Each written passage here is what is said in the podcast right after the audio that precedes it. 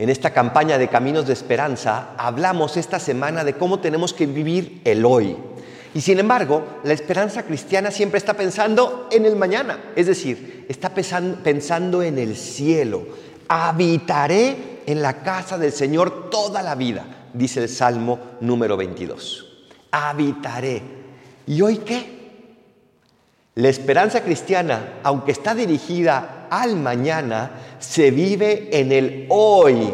Y por eso me encanta cómo el Salmo nos presenta la manera que tenemos que vivir el hoy de la esperanza. Lo primero que dice el Salmo es, el Señor es mi pastor y nada me falta.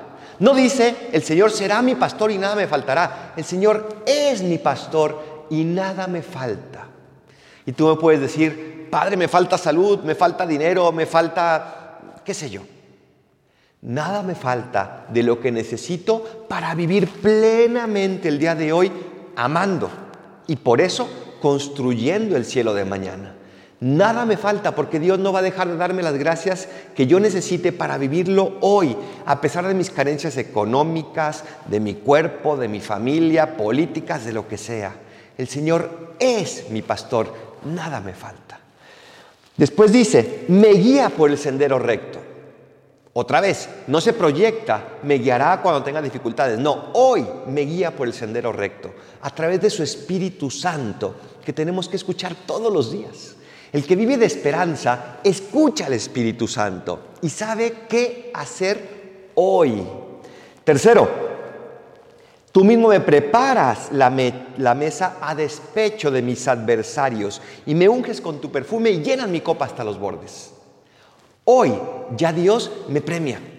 Es verdad que en el cielo será el premio definitivo. En el cielo no me faltará nada. Pero hoy, si vivo con el Señor, si dejo que Él sea mi pastor, si sigo sus inspiraciones, ya hoy Él me prepara una mesa. Ya hoy me da felicidad. ¿Cuántas veces en medio de muchísimas carencias, si somos fieles a Dios, nos sentimos en paz, nos sentimos felices? Porque hoy Él ya prepara para mí una mesa, me unge con perfume y mi copa rebosa. Dios quiere darte muchísimos dones hoy. Es verdad que todavía experimentaremos carencias porque no estamos en el cielo, pero es un pequeño gustito de lo que será el cielo. Y por último, cuarto, tu misericordia y tu bondad me acompañarán todos los días de mi vida, también hoy. Esa misericordia y bondad de Dios que nunca me abandonará. Yo soy débil, me caeré, pero Dios no me mirará, como un juez, sino que me verá con bondad y misericordia. Deja que Dios sea tu pastor hoy y tu vida se llenará de esperanza. Así sea.